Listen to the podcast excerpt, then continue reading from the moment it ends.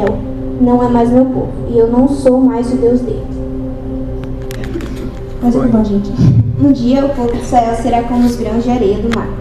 Será tão numeroso que não poderá ser contado, nem medido. E no mesmo lugar onde Deus disse: Vocês não são meu povo, ali ele dirá: Vocês são os filhos do Deus vivo. Os povos de Judá e de Israel se unirão e juntos escolherão um só chefe. Serão mais uma vez um povo poderoso e rico.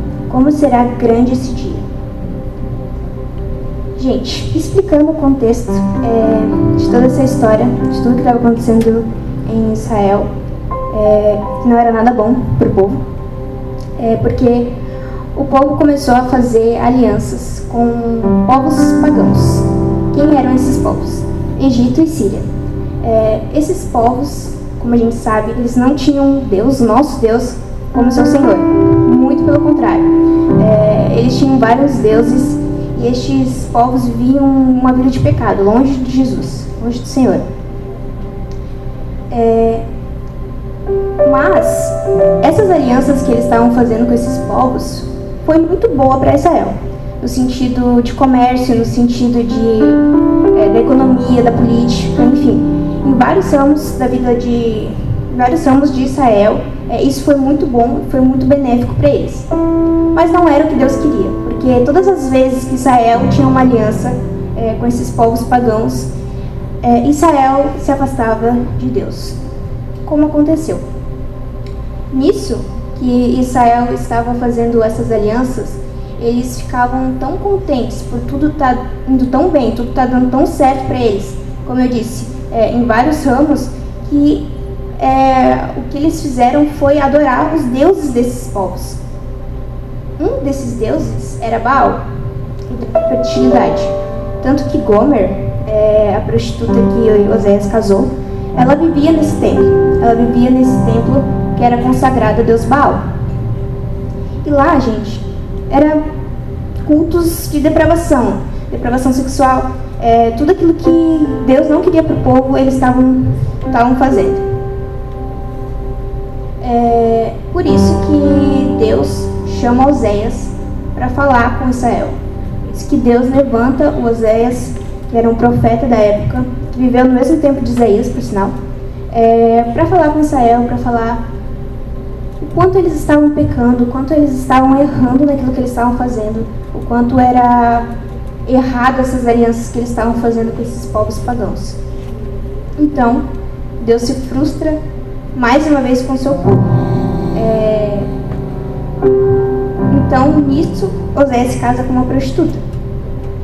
E eles têm três filhos. E cada filho, é, Deus coloca um nome para que Israel possa entender a mensagem que Deus quer passar. Por exemplo, é Lohuamã, que significa. É, perdão, Loami, que significa não meu povo. Ou seja, Israel já não era mais o povo de Deus, por causa dos seus pecados. Então, cara, pensa só. Entra na história aqui comigo. É, Deus levanta um profeta, um homem de Deus, para se casar com uma prostituta, com uma mulher que não vivia de acordo com o que Deus queria para o seu povo, com uma mulher que o traía, com uma mulher que, mesmo com seus filhos, ela o rejeitava e vivia de forma totalmente pecaminosa. Pensa comigo. Deve ser a vida de Oséias, sabe? Ele tinha uma mulher, uma mulher que ele amava, uma mulher que ele tanto cuidava, uma mulher que ele tinha os seus filhos. Era a mesma mulher que o traía. Era a mesma mulher que o deixava em casa e preferia se deitar com outros homens. Sabe? Por vezes, é, nós somos Gomer. Por vezes, Deus é como Oséias e Gomer, é eu ou é você. Sabe? Como Gomer, nós temos Deus, assim como ela tinha Oséias, e mesmo assim, Gomer preferia rejeitar todo o cuidado, todo o amor, todo o carinho e toda a provisão que Oséias tinha. E nós somos assim. Muitas vezes nós somos essa mulher que não preferem todo o amor que Deus tem para nós, todo o cuidado que tem para nós. E por isso nós os rejeitamos.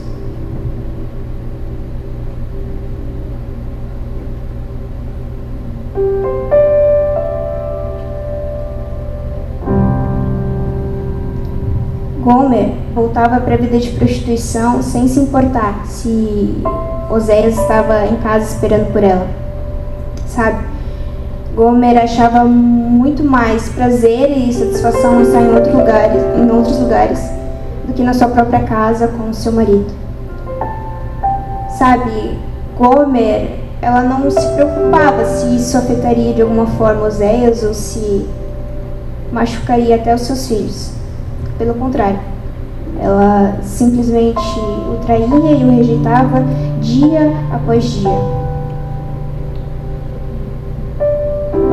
Deus estava frustrado com Israel. Ele quis que Israel entendesse o lugar que eles estavam, sabe? Porque Israel acreditava que a vida deles estava muito boa, sabe? Eles acreditavam que Deus não estava preocupado com as alianças que eles estavam fazendo, eles acreditavam que Deus estava até contente, quem sabe. Mas Deus se sentia traído por Israel. Tanto que Oséias é a grande manifestação de como Deus se sentia, de como Deus estava lidando com toda aquela situação. Sabe? A gente precisa entender que que Deus quer que a gente ame Ele unicamente. Sabe, Deus não nos chama para viver uma vida de dois amores ou de dois senhores. A Bíblia fala que a gente não consegue servir dois senhores. Pelo contrário, a gente serve unicamente a um Senhor. Quem tem sido o seu Senhor? Os seus dias têm agradado mais a você mesmo ou tem agradado mais a Deus? Sabe, o seu coração ele está voltado para o que Deus quer para sua vida, o seu coração está voltado para quem Deus é ou para quem você é. O que, que você tem amado? Sabe, muitas vezes a gente tem amado o que é passageiro na nossa vida. Muitas vezes a gente tem se apaixonado pelas coisas vãs e pelas coisas que irão passar. Como Israel, eles, estavam sendo muito beneficiados é, pela aliança, pela aliança que não deveria existir, eles estavam bem. Eles estavam vivendo uma vida boa, eles estavam num estilo de vida onde eles estavam gratos por, por aquilo que eles estavam vivendo, um estilo de vida em que era bom para eles. E nisso, a gente pode ver na nossa vida entender que muitas vezes a gente pensa estar assim, sabe? A gente pensa que por a gente vir nos homens, a gente pensa que por a gente frequentar os cultos, por a gente ter amigos legais ou pessoas bacanas na nossa vida, a gente acredita que tá tudo bem. Mas o nosso coração já não pertence mais a Cristo. Sabe? A gente começa a viver uma vida no automático, uma vida em que é tudo muito raso, em que eu tenho uma rotina bem estabelecida, mas o meu coração não pertence a Cristo. Sabe? A gente pode estar muito bem na nossa escola, a gente pode estar muito bem com as pessoas ao nosso redor, mas se o nosso coração não for de Cristo, nada vale. A gente pode encontrar satisfação em várias coisas na nossa vida. A gente pode encontrar satisfação nos nossos amigos. A gente pode encontrar satisfação é, em um namoro, em um relacionamento. A gente pode encontrar satisfação na pornografia, no pecado. Cara, você pode encontrar satisfação em muita coisa, mas nada daquilo que você que você encontrar satisfação que não seja Cristo é vão sabe? É passageiro, porque, cara, Cristo é a nossa única fonte, a nossa única fonte de satisfação eterna. E com certeza você já ouviu isso várias vezes, sabe? Mas o que eu quero que você entenda é que não é pela vida aparentemente bonita que nós temos levado, que nós temos realmente amado a Cristo. Porque a gente pode estar aqui nos cultos, a gente pode estar servindo e, nossa, isso é tudo muito legal e. Ok, mas. Será que a gente realmente tem amado a Cristo? Será que a gente realmente tem vontade de estar com Cristo? Será que a gente não vem aqui simplesmente por mais um, mais um compromisso na nossa agenda? Ei, onde está o seu coração? Onde está o seu coração?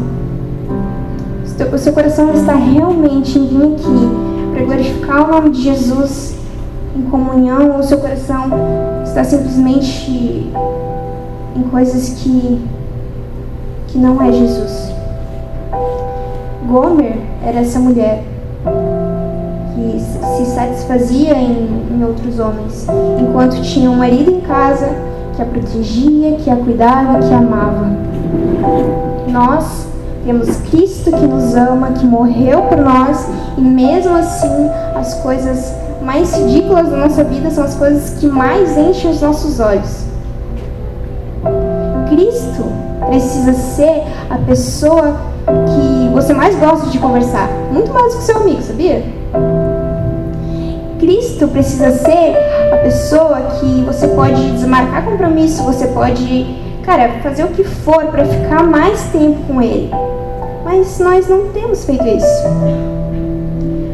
Por, vezes nós deixamos de fazer muitas coisas para estar com as pessoas que a gente gosta ou para fazer coisas que a gente gosta mas nós não deixamos de fazer coisas para estar com Cristo. É muito mais fácil para nós estar com pessoas, conversar com pessoas, mas conversar com Cristo não é tão atraente assim. Sabe? Um momento de oração para gente é tão chato.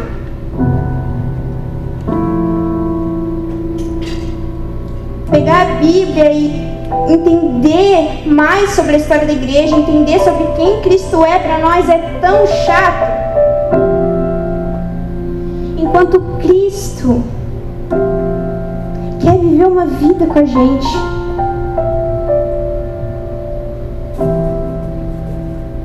Sabe, o propósito de tudo, o propósito da criação é relacionamento com Cristo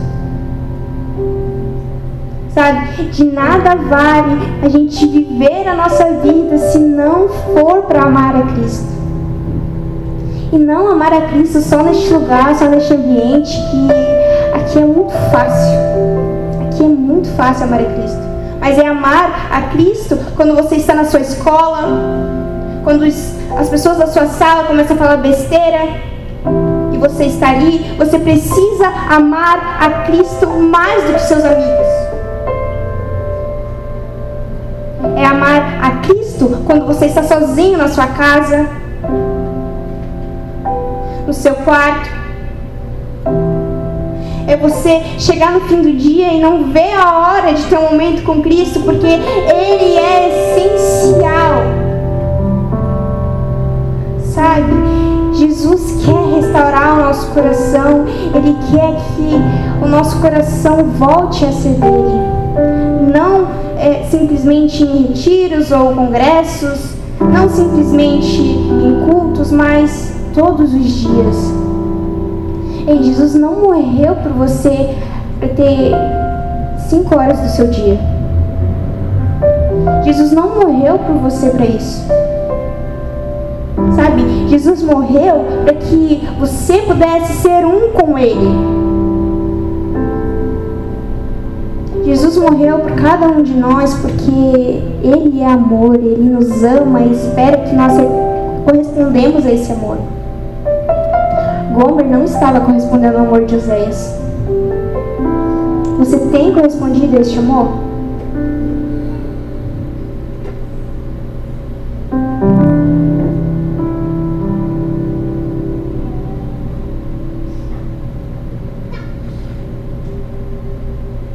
muitas vezes a gente tem amado a Deus de forma rasa. Sabe, é, a gente se contenta com tão pouco. A gente se contenta em sentir um arrepio no culto, a gente se contenta em ouvir a palavra de Deus de vez em quando, enquanto Deus tem um oceano nos esperando. Sabe? A gente acha que viver uma vida com Deus e amar a Deus é simplesmente um compromisso de vez em quando na minha agenda. Enquanto Deus quer estar contigo desde o seu acordar. Cara, qual foi a última vez que você acordou ansioso para falar com Cristo? Sabe? Eu tenho certeza que Oséias, toda vez que ele olhava para Gomer, ele sentia prazer nela, sabe? Ele amava ela. Sabe, eu tenho certeza que ele adorava estar com ela, conversar com ela, porque era a mulher dele. Eu tenho certeza que o chateava muito ver ela indo para outros lugares que não eram os braços dele. Nós somos assim. Israel estava vendo isso. Israel estava nos braços de outros deuses e simplesmente deixou de servir, de seguir a Deus. Israel preferiu adorar deuses que não existiam, deuses falsos, enquanto Deus tinha feito de tudo por Israel. Quantos milagres! Em toda a trajetória de Israel a gente vê o quanto que Deus amava aquele povo. E mesmo assim, tempos em tempos, Israel se desviava daquilo que Deus queria para eles.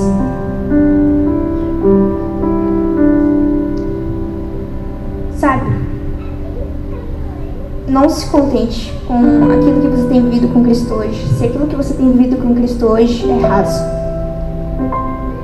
Não se contente em viver algo de aparência simplesmente para poder dizer na sua roda de amigos. Não.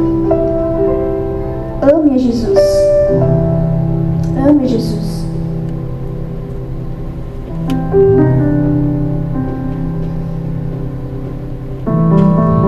Apesar de Israel ser quem, quem eles eram, apesar de,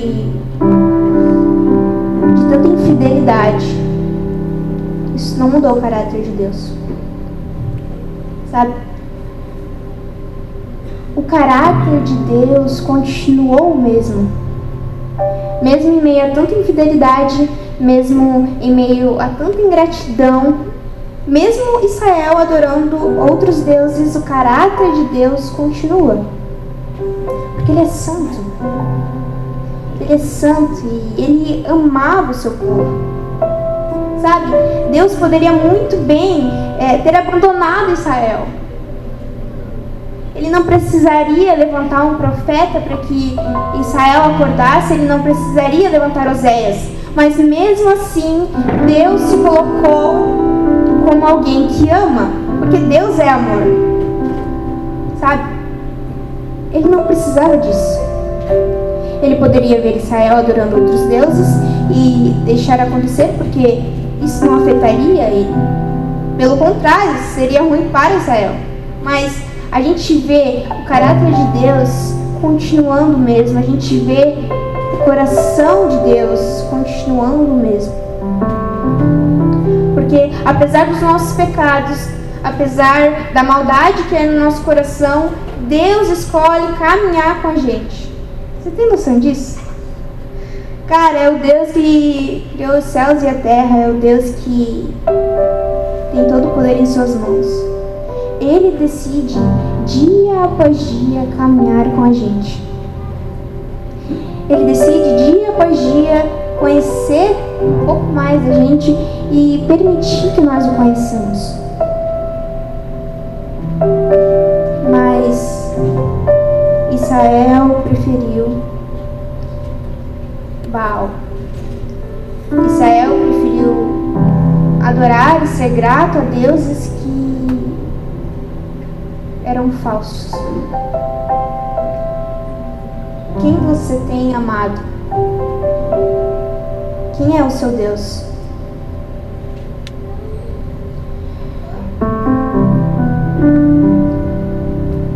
O povo estava depositando toda a sua adoração, todo o seu amor em Deus em tudo aquilo que essas alianças com os povos estavam proporcionando. Mas isso nunca foi o que Deus quis para eles. Nunca foi. Eles achavam que eles estavam muito bem porque isso estava favorecendo eles de, de várias formas, mas eles não estavam no lugar que Deus queria que eles estivessem. Eles estavam longe de Deus, longe de quem Deus é, porque Deus é santo. Deus é totalmente santo. E eles estavam longe de quem Deus é. Uma vez, Nietzsche falou: Deus está morto. Nós sabemos o quanto infeliz ele foi na sua fala. Mas talvez nós temos vivido como se isso fosse verdade. Talvez você e eu estamos vivendo uma vida em que nós acreditamos que Ele não está presente. Nós acreditamos que Deus está simplesmente num evento, em que Deus está simplesmente quando tem algum líder ou algum pastor por perto, quando convém Ele estar. Mas nós não entendemos que Deus é real, sabe? Que eles, ele nos vê mesmo quando nós não queremos que ele olhe para nós. Mesmo no ápice da nossa maldade, quando a gente não quer que ninguém nos veja, ele nos vê. Quando a gente pensa que só está nós, ou quando a gente quer que esteja só, só nós, ele está ali. Viver uma vida em que nós somos indiferentes à pessoa de Cristo, é quase dizer que Deus está morto. Porque não faz sentido a gente viver uma vida crendo que Deus é real, crendo na sua existência e mesmo assim não escolher viver com Ele. Porque, cara, Jesus é irresistível. Se você realmente acredita nesse Jesus que cura, nesse Jesus que liberta, nesse Jesus que transforma pessoas, nesse Jesus que ama pessoas, que morreu numa cruz por pessoas, não faz sentido você viver dessa forma. Não faz sentido. Sabe, quando a gente realmente acreditar que esse Deus é real, a nossa vida será diferente. Sabe? A gente não vai olhar mais para os nossos amigos e ver eles da mesma forma. A gente não vai querer mais que os nossos amigos continuem da mesma forma. Sabe as pessoas da sua escola? Sabe aquelas pessoas que que você vê que não era para você estar tá andando e você está andando? Sabe? Você não vai mais olhar para elas da mesma forma. Você vai querer que a graça de Deus, a mesma graça que te alcançou, alcance essa pessoa também. Sabe, você não vai ver as doenças da mesma forma, porque Cristo foi o Cristo que curou. Ele disse que nós faríamos obras maiores, por que, que nós não temos feito? Por que, que você não tem orado por pessoas doentes? Se você crê num Deus que cura, Jesus nos chama para viver uma vida que nós somos um com Ele.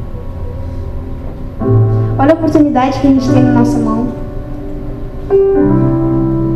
de levar essa graça que nos alcançou para outras pessoas e fazer com que elas sintam esse amor que a gente um dia sentiu e que a gente sente todos os dias. Declare que Jesus está vivo na sua escola, na sua escola. Declare que Jesus está vivo no seu trabalho. Declare que Jesus está vivo por onde quer que você for. Porque se nós vivermos de uma forma em que nós não acreditamos nesse Deus, nossa vida será rasa. Amém, gente? Vocês estão aí comigo? Amém. Oséias, capítulo 2. vou ler para vocês, tá? Não precisa abrir. Portanto, ponham nos seus irmãos os israelitas os nomes de povo de Deus e amados por Deus. O Senhor Deus disse ao povo: Acusem a sua mãe, a Gomer no caso, né? Façam denúncia contra ela, pois ela não é mais a minha esposa e eu não sou mais o seu marido.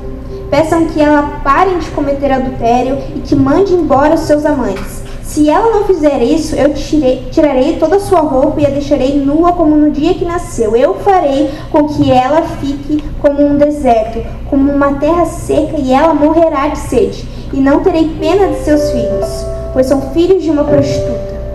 Ela se entregou à prostituição e mostrou que havia perdido toda a vergonha quando disse: Vou buscar os meus amantes, pois eles me darão comida e bebida, roupas de lã e de linho, azeite e vinho. Portanto, vou pôr ao redor dela uma cerca de espinhos e vou construir um muro na estrada para que ela não encontre o caminho. Ela correrá atrás dos seus amantes, mas não os alcançará. Irá procurá-los, mas não os encontrará. Então dirá: Vou voltar para o meu marido, pois quando vivia com ele eu era mais feliz do que agora. Ela não compreendeu que fui eu que dei o trigo, o vinho e o azeite. Fui eu que lhe dei muitos presentes de prata e ouro, que ela ofereceu ao deus Baal. Portanto, quando chegar o tempo da colheita, eu tomarei dessa mulher o meu trigo e o meu vinho e a levarei embora as roupas de lã e de vinho que tinha dado para ela vestir. Agora vou deixá-la ela completamente nua na frente dos seus amantes e ninguém a livrará do meu poder acabarei, acabarei com toda a sua alegria. Não haverá mais festas anuais ou festas mensais, nem as festas dos sábados, nem qualquer outra festa. Eu destruirei as suas plantações de uva e as suas figueiras, que ela disse que recebeu como pagamento dos seus amantes. Versículo 14.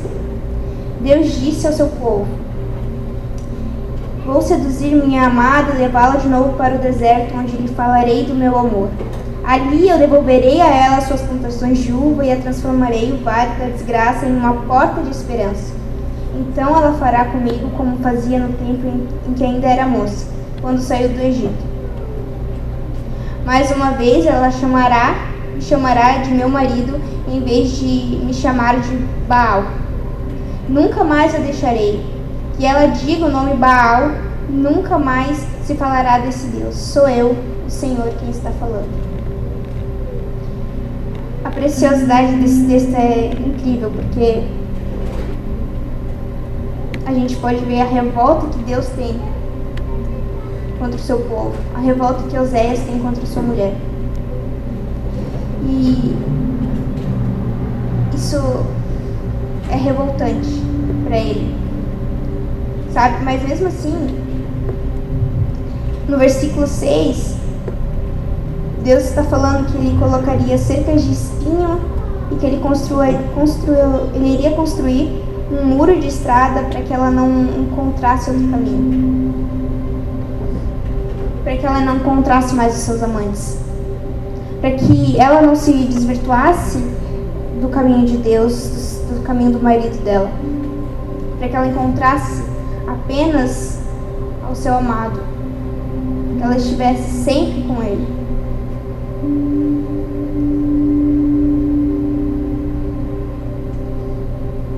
Deus nos ama. Somos nós que não entendemos o seu amor. Sabe? Muitas vezes a gente se encontra em um lugar em que a gente desconfia do, do amor de Deus, desconfia da sua misericórdia, desconfia de quem Ele é. Mas Deus nunca nos deu motivo para isso. Deus nunca nos deu motivo para que a gente desconfiasse de quem Ele é. Pelo contrário, o nosso amor por Ele que é raso, o nosso amor por Ele que, é incompleto. Se a gente entendesse esse amor, a gente acordaria diferente. Se a gente entendesse esse amor, a gente não amaria mais as coisas do nosso coração do que a Ele. Se a gente entendesse esse amor, a gente amaria mais as pessoas ao nosso redor. Se a gente entendesse esse amor, o pecado já não seria problema. Se a gente entendesse esse amor, nossa vida teria uma vida irrepreensível, em que o nosso único desejo é amar a Cristo e amar as pessoas. Sabe? Seu coração pode estar longe de Deus e as suas atitudes podem camuflar isso. Assim como Israel estava vivendo. Israel estava vivendo em uma camuflagem, acreditando que que eles não estavam mais, eles não estavam longe daquilo que Deus queria para eles. Seu coração pode estar destruído, enquanto a sua aparência diz o contrário. Mas sabe, Jesus morreu por você, mesmo sabendo que inúmeras vezes você sairia dos caminhos dele.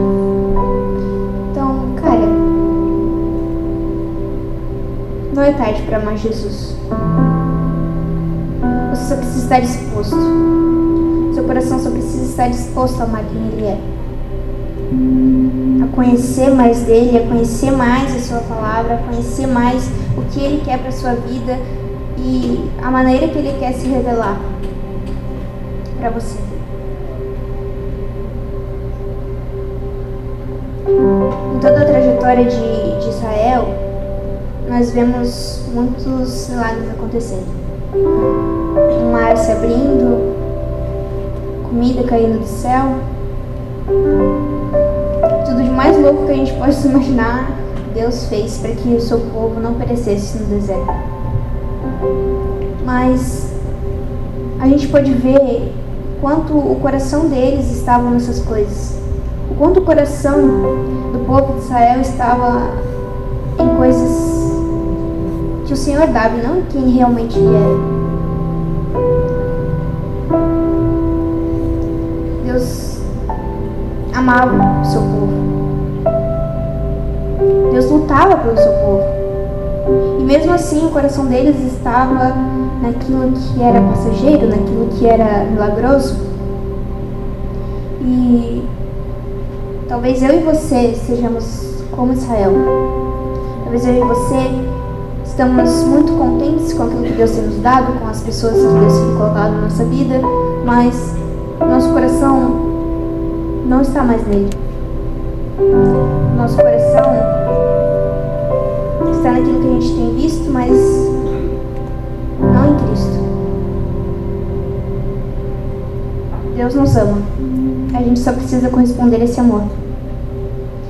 Nos ama, mas a gente precisa se mover a partir disso entender esse amor, entender o sacrifício que Jesus fez por nós. E de nada vale a gente tanto cantar sobre isso, falar sobre isso e não viver na prática entendendo isso.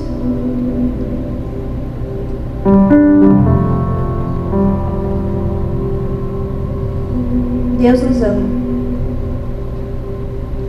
Deus ama a mim, Deus te ama também. Agora a gente precisa viver uma vida correspondendo a esse amor. Viver uma vida buscando corresponder a esse amor. Viver uma vida em que Deus é o único.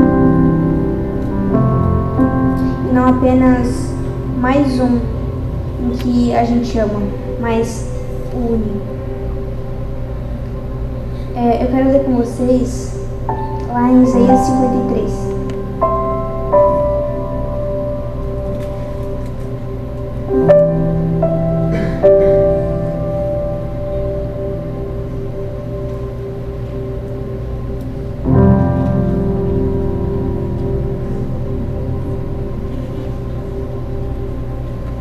Eu perdi aqui.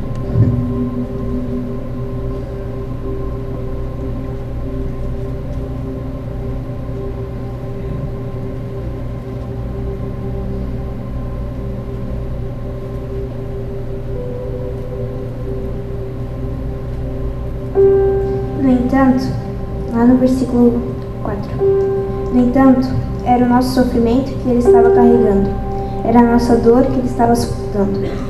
E nós pensávamos que era por causa das suas próprias culpas. O que Deus estava castigando, o que Deus estava maltratando e ferindo.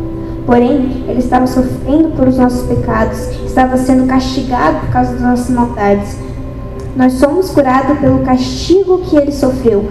Somos sarados pelos, ferimentos que ele recebeu. Todos nós éramos como ovelhas que se haviam perdido. Cada um de nós seguia o seu próprio caminho, mas o Senhor castigou o seu servo, fez com que ele sofresse o castigo que nós merecíamos. Ele foi maltratado, mas aguentou tudo. Humildemente não disse uma só palavra. Ficou calado como um cordeiro que vai ser morto, como uma ovelha quando cortam a sua lã. Foi preso, condenado e levado para ser morto. E ninguém se importou com o que ia acontecer com ele. Ele foi expulso dos vivos. Foi morto por causa dos pecados do seu povo. Cara, ao lado de criminosos, foi errado com os ricos, embora nunca tivesse cometido crime nenhum, nem tivesse, nem tivesse dito uma só mentira. O Senhor Deus diz: O Senhor Deus diz: Eu quis maltratá-lo, quis fazê-lo sofrer. Ele ofereceu a sua vida como sacrifício para tirar pecados e por isso terá uma vida longa e verá os seus descendentes. O amor de Deus não parou ali simplesmente quando Oséias voltou a amar Gomer, Oséias voltou a tê-la a tê consigo. O amor de Deus não parou ali simplesmente arrependimentos de Israel. Deus entregou seu filho para morrer por nós. E como a gente acabou de ler, Cristo levou com ele todos os nossos pecados, todas as nossas transgressões, e nele nós temos vida. Então, a única resposta que eu e você temos que dar é uma resposta positiva a esse amor e todo esse sacrifício que Deus tem dado por nós. Toda a única resposta, a única, a única ação que nós temos que ter a partir disso é viver com Jesus. Viver um relacionamento com Jesus. Deus não desiste do seu povo, pelo contrário. Deus não quer que seu povo esteja em outro lugar senão com Ele. E Ele nos convida todos os dias para estar neste lugar. Ele nos convida todos os dias para estar mais perto dele. Cristo morreu por mim e por você, para estar com a gente todos os dias, para viver com a gente todos os dias, porque Ele quer nos amar e quer que nós o amemos de volta. Entendendo isso, é, eu queria chamar você que que quer amar mais a Jesus aqui na frente.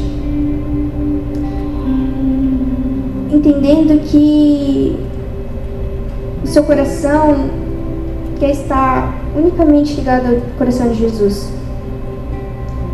Não mais às coisas dessa vida, não mais às pessoas, não mais aos prazeres dessa vida, mas simplesmente pela pessoa que Cristo é.